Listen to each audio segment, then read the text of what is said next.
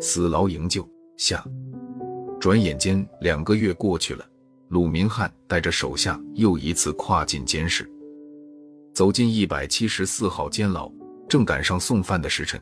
鲁明翰挥挥手，示意身后随从停住脚步，悄悄观察起囚牢里的一举一动。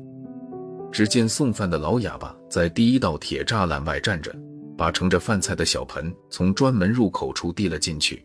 专职看守的狱警接过饭盆，从身旁的桌子上抄起一把小叉子，在饭菜中缓慢地翻动起来。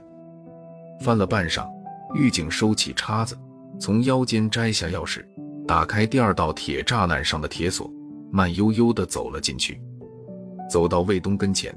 狱警不耐地把饭盆重重放到地上，鲁明翰瞅到手下看守犯人如此滴水不漏，满意的露出笑容，走进监室，竟看到卫东拖着手铐，把盆里的大半饭菜倒在地上。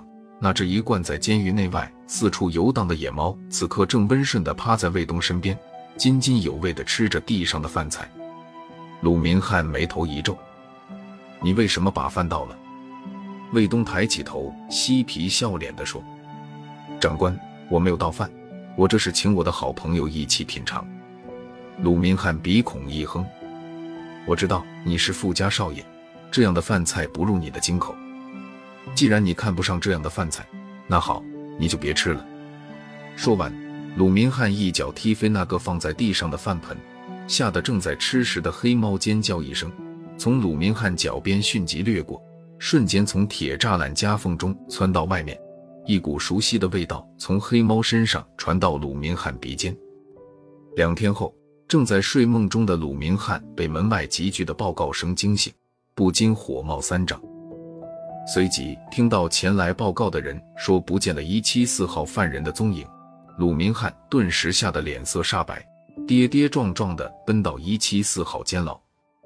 此刻，地上扔着那副沉重的脚镣手铐，旁边躺着那个昏迷过去、身上衣服已被扒光了的看守狱警。鲁明翰哆哆嗦嗦地命令手下弄醒看守，暴跳如雷地责问起究竟。看守捂着懵懂的脑袋，回忆了半天，终于记起了凌晨时发生的事。大约五点左右，看守听到卫东发出阵阵痛苦的呻吟，走近一看。看见卫东正抱着肚子在地上打滚，看守打开囚室门，走到卫东身边，蹲下查看时，突然感到眼前一黑，便失去了知觉。听完看守的叙述，鲁明翰不由自主地摸向腰间，那把配合其他钥匙打开这具镣铐的钥匙还牢牢地拴在自己腰上。闻讯而来的副监狱长和特派员也不约而同地将手探向腰中。两人也各自摸到那把寸步不离的钥匙，三人不禁面面相觑。鲁明翰敏锐地感到，此卫东这般神不知鬼不觉的越狱手段，绝不可能如同表面上富家公子那样简单。立即派出大批人手，携带着警犬，对监狱方圆几十公里内进行地毯式的搜捕。可是经过几天的搜索，根本查找不到卫东的一丝踪迹。不久。潜伏在根据地里的奸细发回密报，营救首长老 A 的行动已获得成功，老 A 已平安回到根据地。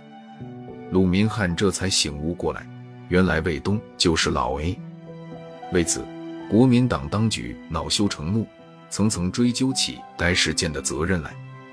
鲁明翰花费了大量的金钱，得以保住了官位，仅受到了一个很轻的处罚，其余大批监狱官员受到撤职查办。一九三七年九月，国共抗日民族统一战线正式形成。上海面临着日本侵略者的大军压境，战事一触即发。在这攸关民族存亡的生死关头，卫东代表中共组织经秘密渠道前赴上海，与国民党有关方面举行会谈，商谈抗战合作的具体事宜。会议期间。卫东居然与国民党出席代表之一的鲁明翰不期而遇。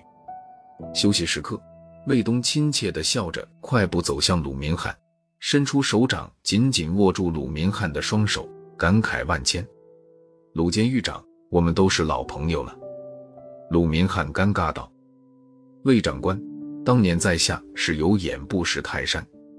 不过话说回来，你当年从黑山监狱里不翼而飞，我至今也搞不明白其中的几个问题，想向你请教请教，不知你可否赐教？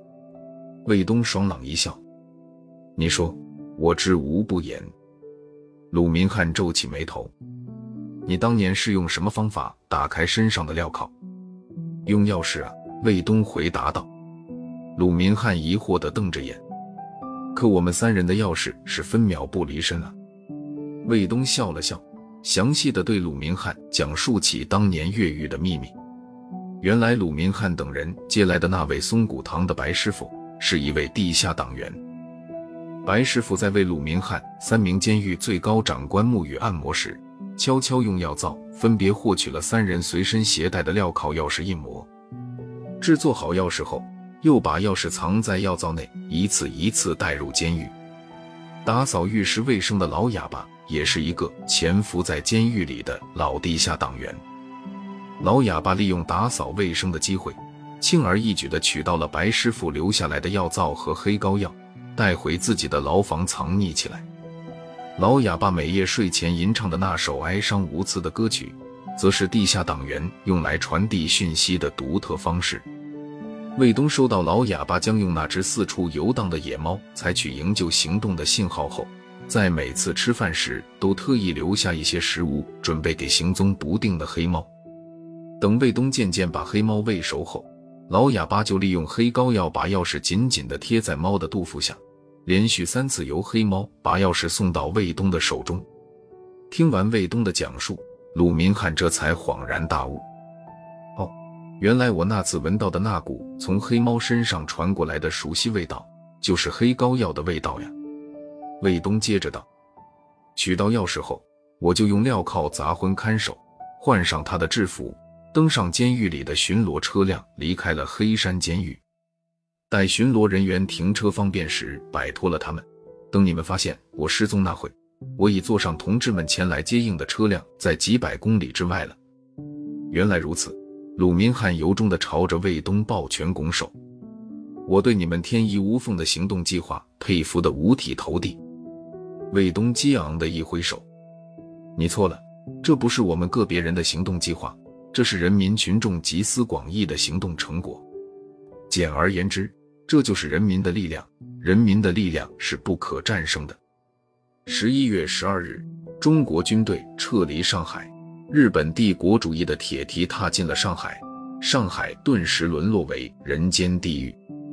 几个月后的一场对日阻击战中，负责指挥作战任务的卫东首长不幸壮烈牺牲。英雄虽然离去，但卫东那段从死牢里毫发无损、安然脱身的传奇经历，一直被人们广为传颂。英魂永驻上海滩的天地间。